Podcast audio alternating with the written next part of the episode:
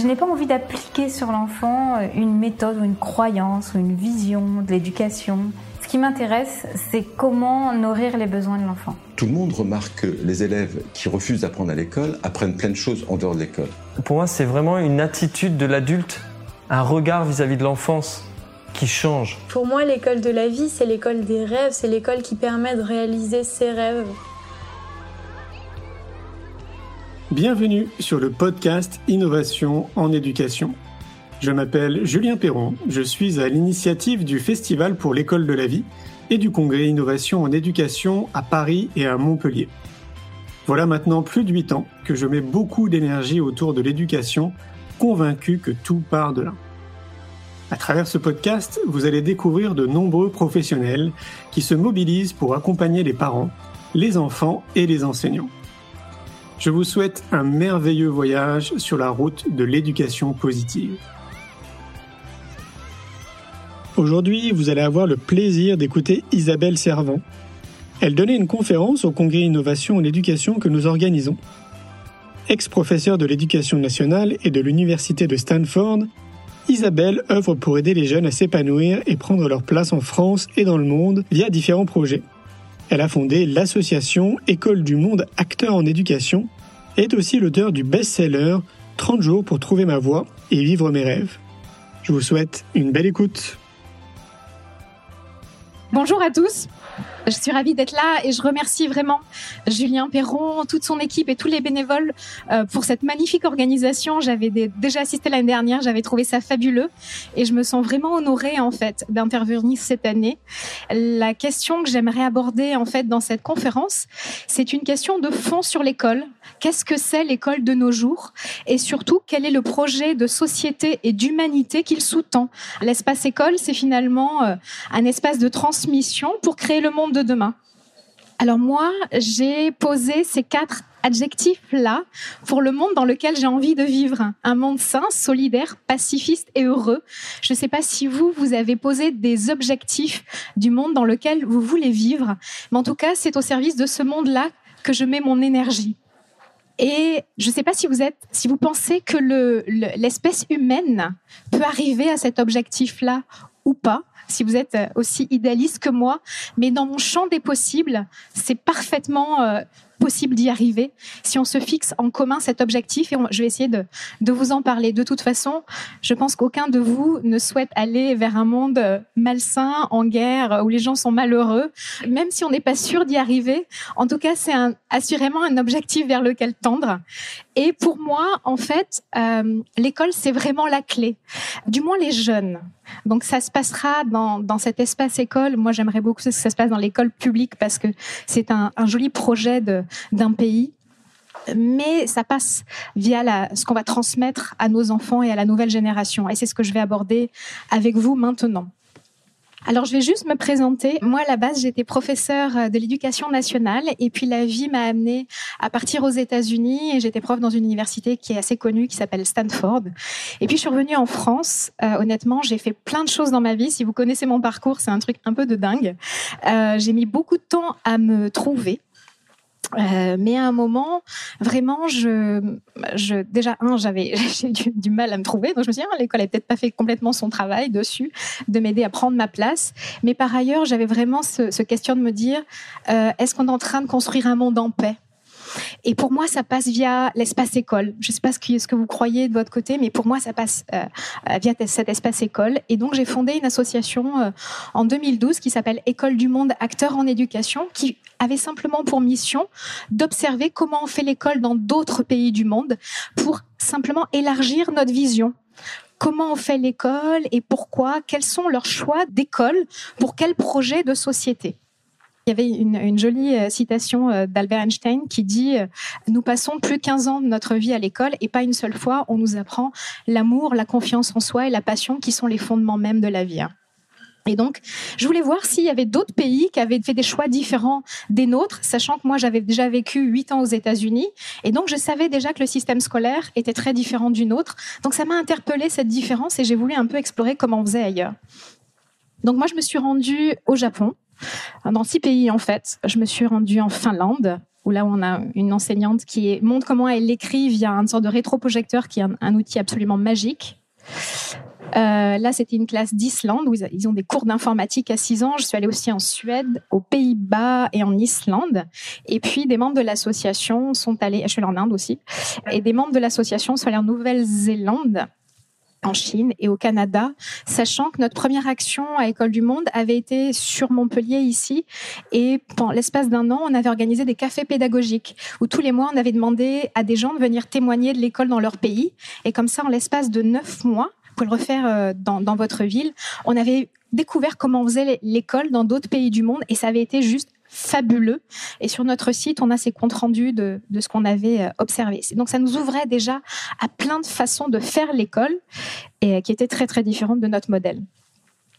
Et puis, alors qu'on m'attendait en fait sur euh, un livre sur les écoles du monde, j'avais même une commande à mon retour de voyage. En fait, j'ai décidé de transmettre directement des clés aux plus jeunes. En fait, il y a eu un moment qui a été clé. J'avais eu la chance d'intervenir à l'UNESCO, mais j'ai senti que c'était la fin pour moi de mon chemin pour transmettre, euh, pour essayer de faire évoluer l'école euh, vers plus d'humanité, comme vous venez de le comprendre. Et euh, j'ai décidé de transmettre des choses directement aux enfants. Donc j'ai écrit un, un, premier livre qui s'appelle 30 jours pour trouver ma voie et vivre mes rêves, qui avait vraiment cette intention simplement d'aider chacun à se voir positivement, à se voir comme un trésor unique et de savoir comment passer à l'action pour ce qui est important pour lui. Donc c'était un vrai travail de changement d'état d'esprit. Le deuxième, c'était vraiment pour transmettre des clés que j'aurais aimé connaître très très jeune au niveau de la préparation mentale, des émotions, des relations et de savoir que j'étais déjà une personne d'influence. Donc il y a dix clés sur la contribution au monde qui permet de relativiser euh, qui on est et la différence que l'on peut faire qu'une seule personne peut faire.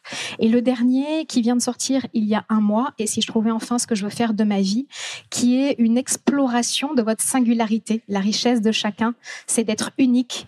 Mais est-ce qu'à un moment, et on va en parler peut-être un petit peu tout à l'heure, est-ce que vous connaissez réellement quels sont vos points forts et votre singularité qui fait finalement votre force? Il n'y a pas de compétition à faire quand vous connectez à qui vous êtes vraiment. Et j'ai voulu, à travers cette méthodologie, aider chacun à se reconnecter, à revaloriser sa singularité et après passer de l'idée à la réalité. Quand j'ai des pistes professionnelles ou une évidence professionnelle qui m'arrive, comment finalement je la concrétise et j'essaie de vérifier sur le terrain si c'est important. Et là, il se trouve en fait, donc le dernier vient de sortir il y a un mois, mais je viens de rendre euh, il y a deux jours, donc c'est pour ça que je suis un peu fatiguée. Pardonnez-moi. Un livre sur l'école. Il y a une petite démarche originale qui est que plutôt que de partir maintenant et de se dire bah, quel changement de forme et quelle réforme on fait, finalement, je suis partie du monde dans lequel j'aimerais vivre, c'est-à-dire ce monde sain, solidaire, pacifiste et heureux. C'est un peu idéaliste, mais moi j'adore ces, ces quatre termes. Et puis finalement, j'ai posé 30 compétences qui me paraissaient essentielles à apprendre dans l'école ou hors, école, mais qui permettent de co-construire ce monde-là. Donc je vais les partager avec vous. Hein. Mais juste avant, je voudrais euh, partager en fait euh, trois images sur l'école qui sont finalement ma vision de l'école. La première, c'est euh, à travers ces, visites d'école à travers le monde, je me suis rendu compte qu'il y avait cinq grandes finalités de l'école de par le monde. Alors la première, elle paraît évidente chez nous parce que c'est celle quand même on met souvent en avant, qui est la performance scolaire, qui est l'idée bah, d'être compétent dans ce qu'on fait, dans ce qu'on apprend, et c'est super important, mais c'est une finalité. La deuxième finalité, c'est d'apprendre à vivre ensemble, la compétence sociale. Et pour arriver sur un monde en paix, il en faut beaucoup, hein, cette compétence sociale. Hier, euh, Isabelle Pelou nous expliquait qu'en fait, son travail, c'était quand même euh, de, de, passer de cet enfant qui était sûr d'avoir euh, la fève de la galette à il n'y a qu'une galette, il n'y a qu'une fève du coup. Donc cette compétence sociale qui est fondamentale et qui, va nous permettre notamment probablement de co-construire ce monde en paix. Et puis euh, la troisième, c'est la préparation pour le monde de demain. Finalement, le monde de demain, on le connaît pas. Alors comment on transmet des choses alors qu'on ne sait pas exactement de quoi nos enfants auront besoin à l'avenir? Donc on le pressent pour certaines choses, mais il y a certaines on ne connaît pas. Donc finalement, comment on prépare peut-être avec la capacité d'adaptation, la créativité, l'innovation, en tout cas des, des savoir-être qui permettent de s'adapter et d'anticiper le futur.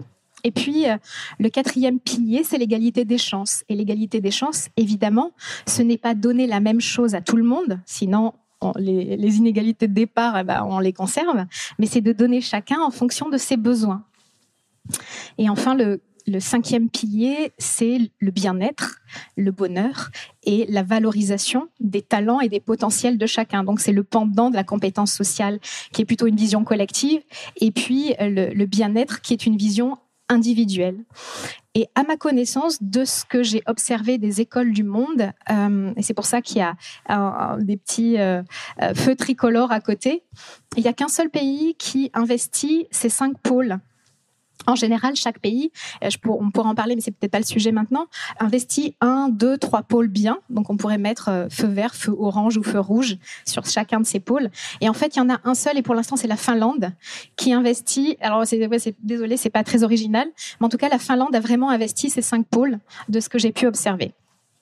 Et on va en parler tout à l'heure encore un petit peu de la Finlande. Et puis, euh, pour moi, l'école, ça répond aux besoins individuels de l'enfant, évidemment, mais ça répond, comme je vous l'ai dit, aux besoins collectifs de la communauté. Et pour moi, c'est par une transmission à trois niveaux. En fait, euh, il y a un socle commun de compétences, évidemment. Qu'est-ce qu'on doit transmettre à tous les enfants en termes de savoir, mais aussi savoir-être, savoir-faire ou des valeurs? On a quand même trois valeurs dans notre République liberté, égalité, fraternité. Est-ce qu'on les incarne dans l'école et est-ce qu'on les transmet euh, via l'école? Donc c'est un questionnement. Qu'est-ce que je partage avec tous les enfants? Parce qu'ils ont besoin de tout ça comment l'école finalement aide aussi chacun à identifier ben, ce qu'il est à l'intérieur pour l'exprimer à l'extérieur et valoriser sa différence et ses points forts uniques. Et enfin, la dernière aspect, c'est évidemment euh, la préparation pour le monde de demain. Comment euh, j'aide? Chacun a, anticipé. Dans cet espace école, du coup, avec ces trois niveaux, eh ben, il y a une multitude de choses que l'on pourrait mettre. Ici, j'ai fait une sorte de nuage. Il y a des maths, il y a de la capacité d'adaptation, de la confiance en soi, l'éducation à la santé, la coopération. Euh, bah, il y a tout ce qui est euh, euh, numérique et, et nouvelles technologies, mais il peut y avoir de la communication, de la reconnexion à la terre. Finalement, il y a beaucoup de choses qu'on pourrait mettre dans cet espace école.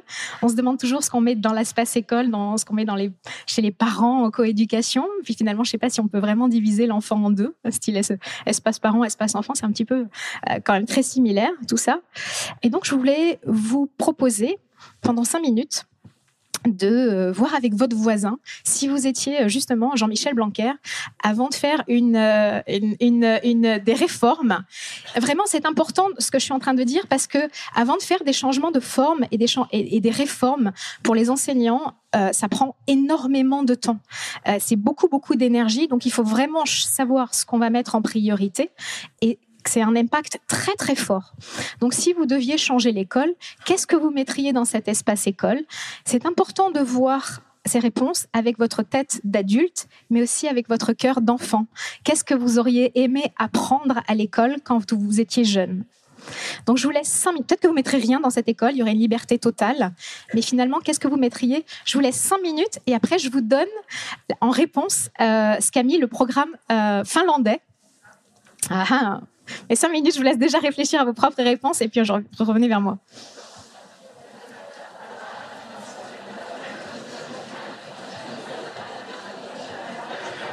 Je vais, je vais vous récupérer. en fait, à travers cet exercice, on se rend compte que c'est pas si facile que ça euh, de savoir ce qu'on met dans cet espace école. On a un temps limité et c'est vraiment pas évident. Les gens vont revenir petit à petit. Alors, je vais partager avec vous ce que le programme finlandais a décidé de mettre en avant. Et puis après, je partagerai avec vous ce que moi, j'ai décidé de mettre en avant dans mon livre pour construire ce monde sain, solidaire, pacifiste et heureux. Donc le, programme finlandais a été mis en place en 2016. En fait, euh, il a les, ces grandes consignes générales avaient été euh, décidées euh, en 2013 et les établissements scolaires ont eu trois ans, de 2013 à 2016, pour essayer de mettre en place euh, ceci au sein des écoles. Donc ils avaient vraiment réfléchi pendant longtemps à euh, quel était leur projet de société. En fait, ils se sont vraiment posé la question de quoi nos enfants auront-ils besoin dans 20 ans? Et puis ils ont réfléchi à la relation entre la société et l'école, au nouveau rôle des enseignants puisque tout est accessible facilement sur Internet Ils ont donc posé ces 11 compétences, compétences sociales et coopération, résistance au stress, culture générale approfondie, prendre soin de sa propre santé, capacité de raisonner de manière différente, apprendre à se connaître, apprendre tout au long de sa vie, garder sa curiosité en éveil, capacité à s'adapter aux changements de la société, apprendre à assumer ses responsabilités, la capacité de concentration et les compétences en informatique. C'est super intéressant de, de découvrir ça. Donc c'est ce qu'ils ont mis en 2016 et surtout ils avaient, ils ont décidé de décloisonner les matières, donc travailler par projet plus que par, par matière. Il y a plein de choses. Euh, si vous voulez aller sur le site d'École du Monde, écolepublique.fr, et vous découvrirez euh, ce que fait euh, la Finlande, on l'a bien détaillé. Mais voilà, moi j'ai écrit un, un, livre qui pose 30 compétences et je les ai divisées en trois catégories. Une relation saine à soi, la construction des apprentissages et une relation saine aux autres et au monde. Je vais vous parler de la première et la dernière catégorie principalement.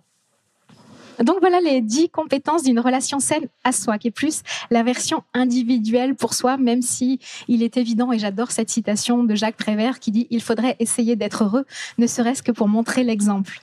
Donc comment on, on s'appart de soi pour rayonner. Donc j'ai posé dix compétences euh, éduquer à la santé, éduquer aux émotions et développer l'intelligence émotionnelle qui a été évoquée un peu hier, explorer son potentiel unique, sa singularité, éduquer à la responsabilité, éduquer à l'autonomie, euh, la libre expression de soi, comment je libère ce qui est à l'intérieur, créativité, innovation, apprendre à se connecter, tous les mécanismes intérieurs, je ne sais pas si vous l'avez déjà fait, euh, l'influence des pensées, des croyances, des émotions, tous nos, nos, émotions, tout ce qui concerne notre intériorité, je l'ai appris assez tard. Je vous avoue que si je l'avais appris plus tôt, ça aurait tout changé pour moi. Et c'est pour ça que d'ailleurs je les ai partagés dans, dans mes livres. Euh, apprendre à être heureux, ça, c'est tous les apports de la psychologie positive. Apprendre à réussir sa vie et voir ce que c'est cette notion de réussite. Il y a une enquête d'Harvard qui, qui, montre que les milléniums, en tout cas aux États-Unis, hein, donc faut relativiser, c'est là-bas, euh, à 80% veulent être riches et à 50% veulent être célèbres. Donc on peut penser ce qu'est ce qu'est la, la réussite d'une vie, réussir sa vie, réussir euh, dans la vie et apprendre à s'aimer et à se faire confiance. Donc je vais partager avec vous deux clés qui me paraissaient importantes, euh, en tout cas que j'avais envie de partager aujourd'hui sur euh, les 10 de manière synthétique, c'est de dire euh, d'abord explorer sa singularité. C'est vrai que moi je vois chaque personne comme unique et merveilleuse. Je vois vraiment un trésor. C'est pas démagogique ce que je dis, c'est vraiment ce que je vois. Maintenant, je sais que le système scolaire a pas toujours permis ça et quand je vois un jeune et que je l'accompagne, je lui dis la première chose c'est qui peut dire qu'il n'a pas de talent Eh ben celui ou celle qui n'a pas encore découvert les siens. Je lui dis tu, es comme une sorte d'iceberg. Tu ne te connais que par, le prisme, le petit prisme de l'école, très souvent, un petit peu en dehors, mais souvent tu es évalué en fonction du prisme de l'école qui n'évalue que certaines formes de compétences. Et tant que tu n'as pas découvert ton potentiel, tu peux pas dire tout le monde a des talents, assurément. Et pour avoir accompagné des gens, tout le monde a, a des talents. Je ne peux pas vous l'affirmer à 100%. Maintenant, on a en France un système scolaire qui est standardisé et uniforme. Tous les enfants apprennent la même chose au même rythme. Et on voit ici sur cette caricature que vous connaissez probablement les limites. Euh, ici, on a des animaux face à un enseignant et aujourd'hui, il dit, bah, pour une sélection juste et équitable, bah, aujourd'hui, vous allez tous monter à cet arbre. Et évidemment, comme on est tous différents, comme ils sont tous différents, ça marche pas. Et nous, le, le, biais, c'est qu'en fait, on se ressemble tous parce qu'on a deux bras, deux jambes, mais on sait très bien à l'intérieur qu'on est très différents. Et on l'a vu tout à l'heure avec les quatre couleurs, par exemple. Mais c'est juste une toute petite clé d'entrée. On est vraiment très différents. Mon travail, moi, en partie, c'est d'aider chacun à se reconnecter à son élément. Le petit poisson, il va croire qu'il est super nul pendant très longtemps jusqu'à ce qu'il retombe sur son élément et explorer la singularité de chacun, c'est voir aider chacun, accompagner chacun à trouver quel est son élément en fait. Et là, ça va bien, vraiment.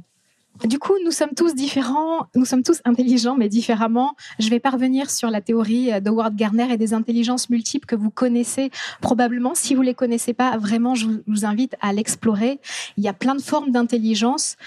À l'école, on en valorise principalement deux euh, sur les huit le verbal et linguistique et euh, logico-mathématique. Mais on voit très bien que pour euh, les enfants qui ont des intelligences corporelles et kinesthésiques, les manuels, ça c'est très, très, très simple pour nous, eh ben, ils sont pas valorisés.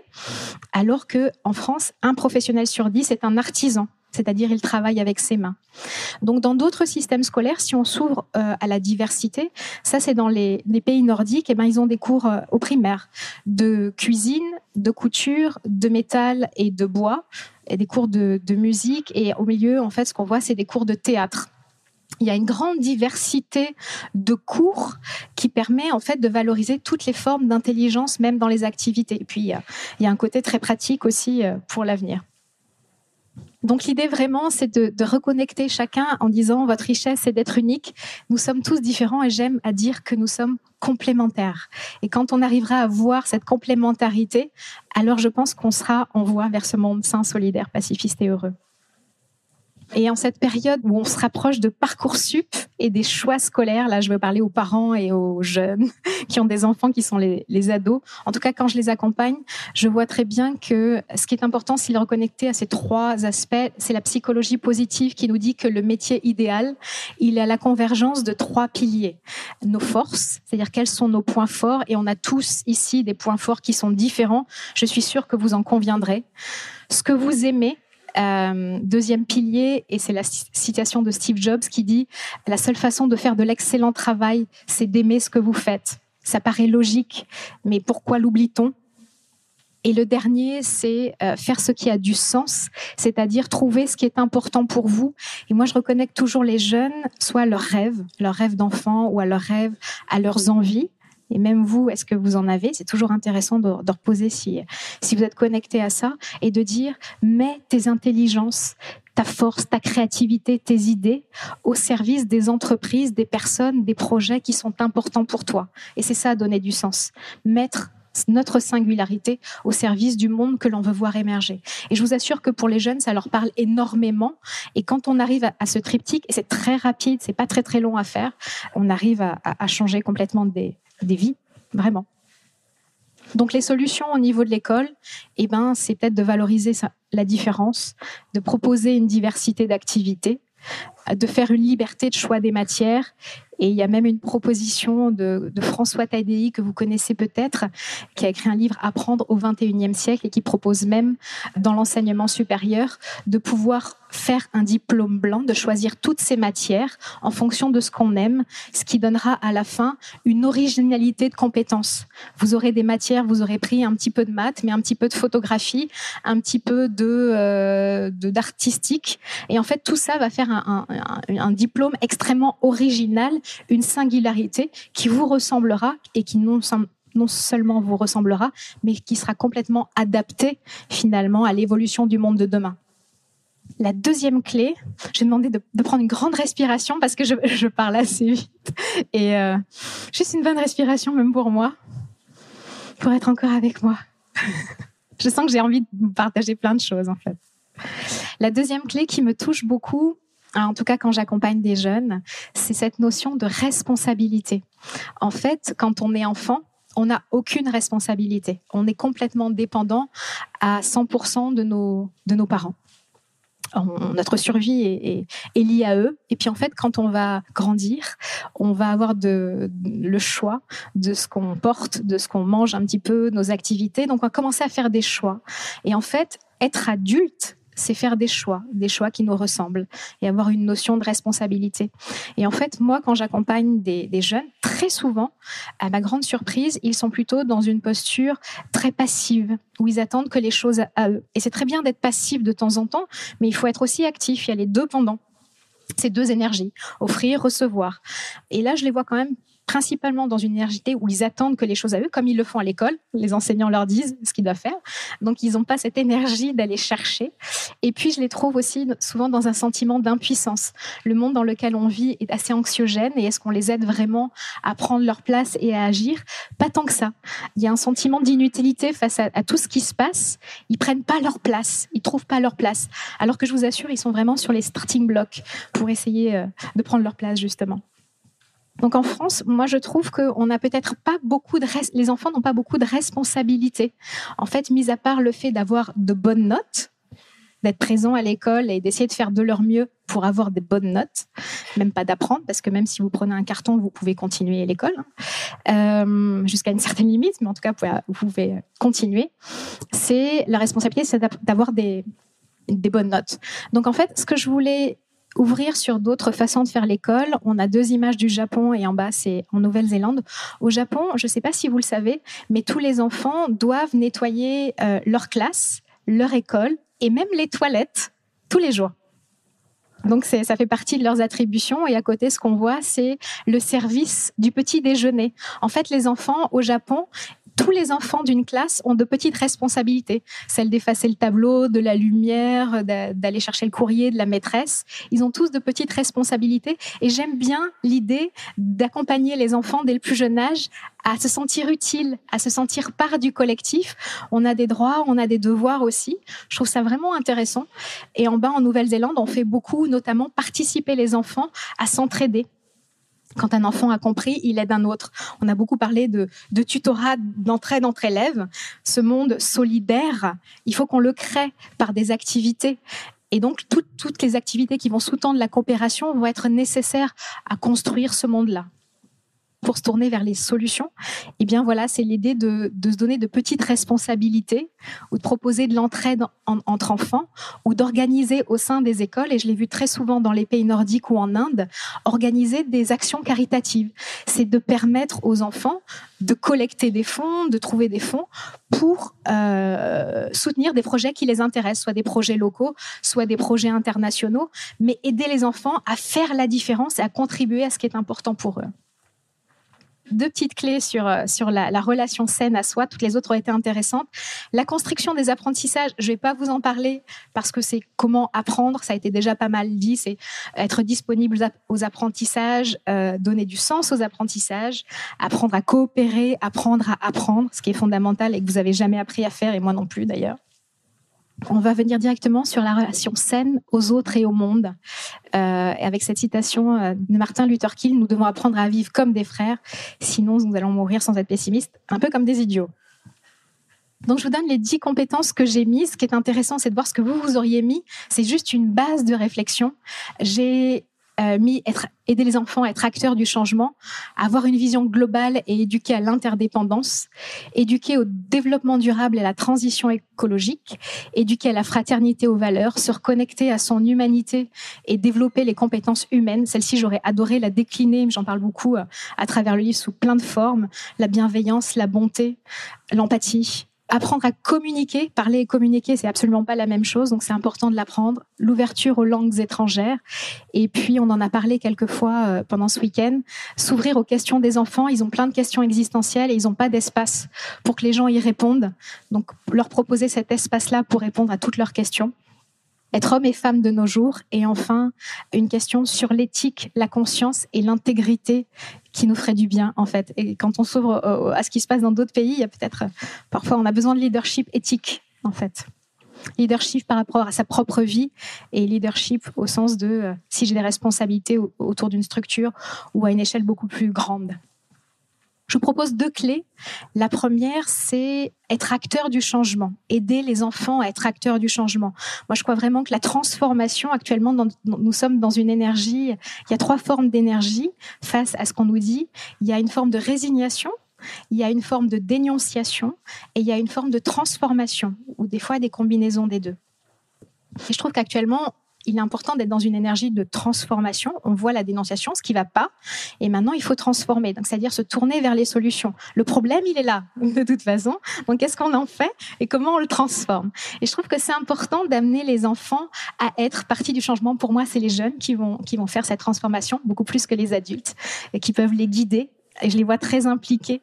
Et je trouve que c'est important aussi de les accompagner dans les représentations mentales. C'est-à-dire qu'on a plusieurs avenirs possibles qui sont face à nous. Et je trouve que c'est important de nourrir que un, c'est possible et vers quoi on tend. Je parle d'intelligence collective parce que euh, j'ai entendu cette admirable phrase de la part de, Cyril Dion, qui a été euh, le cofondateur des Colibris et qui a réalisé euh, le film Demain. Il disait en fait le challenge pour le monde à venir, c'est pas le réchauffement climatique, c'est pas la dépollution des océans et c'est pas le changement de paradigme économique. Notre challenge pour le 21e siècle, c'est l'intelligence collective. C'est comment on va réussir à se fédérer et à agir ensemble pour changer la donne, pour aller ensemble et se fédérer se fédérer et agir. Et je trouve que c'est brillant comme remarque, c'était sur France Culture, c'est agir ensemble et œuvrer dans la même direction. Tout ce qu'on peut pour, pour apprendre à travailler ensemble et être acteurs du monde de demain. Donc ici, je vous donne des exemples de, jeunes qui font. Je trouve que euh, une des clés du changement, c'est de donner aux jeunes des, euh, des modèles inspirants. Je ne sais pas si vous les connaissez, mais le premier s'appelle Boyan Slat. Il est hollandais et en fait, à l'âge de 17 ans, il a mis en place, il a arrêté l'école en fait, ceci dit, et il a mis en place, réfléchi à un projet pour nettoyer les océans, un projet qui s'appelle Ocean Cleanup. Et en fait, il se trouve qu'aujourd'hui, Ocean Cleanup est le plus grand projet pour nettoyer les océans de toute l'histoire de l'humanité grâce à ce jeune de 17 ans. Et en fait, après, on a Greta Thunberg qui est, euh, qui, a, qui a intervenu très longtemps à l'UNESCO et qui actuellement euh, invite tous les jeunes. hier, j'ai donné de l'argent à des jeunes qui sont en train d'organiser une marche pour le climat le 15 mars euh, et je voyais des, des, jeunes qui voilà qui se mobilisent qui commencent à se mobiliser donc c'est vraiment absolument magnifique Craig Kilburger, c'est un garçon qui, à l'âge de 12 ans, a monté une association pour aider les jeunes à... Euh, enfin, il, était, parti en voyage, en fait, pour tout vous dire, en Inde, et il voyait les jeunes qui travaillaient dans les usines, et il a monté une association pour sortir les jeunes de ces usines. C'était lui avec une bande de copains, et maintenant, c'est une des plus grosses organisations d'entraide entre jeunes dans le monde. Donc juste une seule personne avait fait la différence, mais il a entraîné plein de gens avec lui. Et le dernier exemple, mais il y en a tellement, tellement d'autres. Moi, je suis vraiment là-dedans à voir des jeunes qui sont des entrepreneurs, des inventeurs, des humanistes. L'énergie des jeunes est absolument magnifique si on la reconnaît et si on lui donne sa place. Et euh, c'est une vidéo, euh, un mouvement qui s'appelle On est prêt. C'est 65 youtubeurs jeunes, alors un petit peu plus euh, âgés que ceux que je vous ai montrés. Ils sont plus dans 20 trentaines et qui se sont rassemblés pour aider les gens à passer au développement durable. En tout cas, je crois vraiment que l'énergie, elle doit se tourner vers les enfants, mais en tout cas, ils ont besoin d'être accompagnés. Moi, c'est mon travail actuellement, c'est de les accompagner à passer d'une posture plutôt passive à une posture plutôt euh, proactive. Et en fait, je me rends compte qu'il y a trois piliers. Il y a soit la connaissance de soi, quels sont tes points forts, qu'est-ce qui t'anime, vers à quoi veux-tu œuvrer. Et puis, il y a l'état d'esprit. Changer un état d'esprit d'une posture plutôt passive euh, et résignée à une posture proactive. Et puis, il y a les stratégies, et c'est le dernier, la dernière image. Comment finalement je passe de l'idée à la réalité? C'est un peu l'Everest qu'on a vu tout à l'heure. Il se trouve en bas, ils voient en haut et ils savent pas du tout le chemin. Et en plus, il y a plein de chemins possibles. C'est pour ça qu'il y a l'erreur et l'échec euh, sur le, sur le chemin. Et c'est magnifique. Il y a plein de chemins pour arriver à son objectif. Mais en tout cas, ils n'arrivent pas à décomposer le chemin. Et je crois qu'ils ont vraiment eu un besoin d'un accompagnement pour réussir à savoir quelles sont les étapes pour obtenir un but. Mais ça s'apprend. Ça s'apprend. Donc la capacité à entreprendre sa vie ou le monde dans lequel on veut vivre, ça nécessite un accompagnement. Voilà, c'est vraiment ce point sur lequel je voulais euh, insister. Et donc, il y a cette jeune femme, je ne sais pas si vous la connaissez, Kiram Sethi, qui est une femme qui, en 2001, c'est une indienne, elle a créé une école qui aide les enfants finalement à reprendre leur puissance. Et c'est un programme maintenant qui est mondial dans 60 pays et qui est décliné en France sur l'association qui s'appelle Bâtisseurs des possibles. Et l'idée est toute simple prends un projet que tu, euh, qui est important pour toi et puis euh, essaye de trouver le, le plan, les solutions, et passe à l'action et vois les résultats. Donc, si ça vous intéresse en France, bâtisseur des possibles, je vous invite vraiment à regarder le TED, la conférence TED de Biram Kirseti. C'est juste 9 minutes. C'est un pur joyau. Vous comprendrez tout cet enjeu-là. Bon, l'animation marche pas, mais euh, à la base, au centre, vous avez une baguette de pain. Et en fait, la question, c'est qu'est-ce qui vous a permis, parce que on mange du pain en France, on a les baguettes, qu'est-ce qui vous a permis de manger cette baguette de pain? Et en fait, euh, si on y réfléchit bien, le monde entier vous permet de manger cette baguette de pain. Parce que d'abord, il y a l'eau. Ça veut dire qu'il euh, y a toute la planète. Il faut de l'eau hein, pour, euh, pour faire du, du pain. Donc, il y a tous les éléments de la terre, la terre entière. Et puis, il faut du blé alors du blé, ça veut dire la terre, et donc dans la terre pour la fertiliser, ça veut dire euh, tous les euh, tous les vers, toutes les bactéries, tous les machins qui sont sur terre. Ça veut dire la graine, ça veut dire tout ce qui va permettre à la plante de pousser. Et après, quand on a le blé, c'est tout ce qui va permettre au blé d'être transformé. Donc les machines. vous voyez tout ce que ça représente. Et puis le sel, tout ce qui a permis d'avoir du sel. Et puis tout ce qui a permis de euh, permettre au boulanger d'avoir ses compétences. Tout ce qui a permis de faire la boulangerie. Alors là, on a tous les corps de métier. Les architectes, les maçons, les plombiers. Euh. Et puis on a aussi toutes les machines qui vont permettre de faire votre pain. Et en fait, on voit le résultat final, mais finalement, il y a tout le monde entier qui est nécessaire, vraiment, pour pouvoir manger une, une simple baguette de pain. Et donc, derrière, tatata, je voulais dire que la vie est une aventure collective. Finalement, pour que vous soyez ici, si vous réfléchissez bien, il y a tous les gens qui vous nourrissent, il y a tous les gens qui vous habillent, qui vous permettent d'avoir des cosmétiques ou une coupe de cheveux. Il y a aussi tous les gens qui vous permettent d'avoir une maison, de boire. Et en fait, il y a tous les animaux qui vont vous permettre d'avoir un écosystème sain. Il y a toute la planète entière qui soutiennent en fait la forme de vie. C'est une aventure collective. Et c'est ce que je voulais traduire par cette éducation à l'interdépendance. C'est avoir une vision globale finalement de ce qui se passe pour nous. Hein. Tout est lié, c'est Albert Einstein qui disait, si l'abeille venait à disparaître, nous aurions quatre ans à vivre parce que euh, l'abeille pollinise principalement et le principal animal pour polliniser euh, les, fleurs et, les arbres. Et je crois que c'est important à chaque fois maintenant d'ouvrir sur euh, cette intelligence collective et cette relation de cause à effet. En fait, à l'heure actuelle, on est en bas de la tour Eiffel. Et en fait, on voit souvent la situation ou un problème à une échelle individuelle, la sienne, très local. Et je crois que de nos jours, il est important euh, d'évoluer et d'aider les jeunes, notamment, à prendre de la hauteur, à aller en haut de la tour Eiffel pour avoir une vision globale et prendre du recul, comprendre en fait toutes les interactions qui se jouent dans chacune des décisions euh, et les deux ont leur intérêt. Quand on est en bas de la, tour Eiffel, il y a plein de choses qu'on voit et qu'on ne voit pas quand on est en haut. Et quand on est en haut, il y a plein de choses qu'on voit, y compris les conséquences dans le temps. Et cette éducation à l'interdépendance me paraît juste essentielle à notre époque plus que jamais, de voir toutes les interconnexions, les relations entre chaque décision. Une décision peut-être peut avoir plein de conséquences. Et ce que je voulais conclure sur cette idée de l'éducation à l'interdépendance, c'est qu'à chaque fois qu'on a une idée ou un projet, et on le voit à l'heure actuelle, il y a plein de choses qui se passent en science avec les super intelligences qui sont en train d'évoluer très très vite, ou en génétique, ou dans plein de domaines. Il est important de voir chacune des décisions en termes d'enjeux, c'est-à-dire en termes de bienfaits, mais aussi en termes de risques et en termes de conséquences y compris dans le temps. On voit, on a des super produits comme le plastique qu'on a construit il y a super longtemps et on n'a pas anticipé effectivement que à terme, bah, ça ferait euh, beaucoup de déchets. Et je le comprends. À l'époque, on n'avait pas ce recul, mais maintenant qu'on en subit les conséquences, il est super important d'aider nos enfants, parce qu'actuellement il n'y a pas d'éducation sur ça, à anticiper et à voir vraiment chaque décision en termes de risques, en termes d'enjeux, en termes de bienfaits, y compris dans le temps. Et voilà. Et du coup, j'ai terminé avec euh, il n'y a pas de Wi-Fi en forêt, mais je vous assure qu'il y a une excellente connexion parce que euh, notre terre est ce qui, ce qui nous nourrit. Et je crois que vous l'avez compris à travers cette éducation euh, à l'interdépendance. J'ai encore deux minutes et après j'ai fini. C'est parce que vous avez dit je, je finis avec. Je finis avec, voilà, c'est ma faute. Et en fait, l'avenir dépend de ce que nous faisons aujourd'hui euh, demain, hier, on, voilà, c'est fini de toute façon.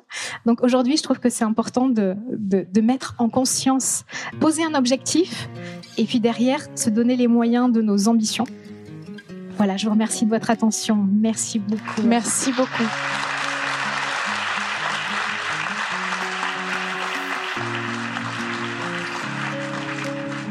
Un grand merci pour votre écoute. J'espère que vous avez passé un bon moment avec nous.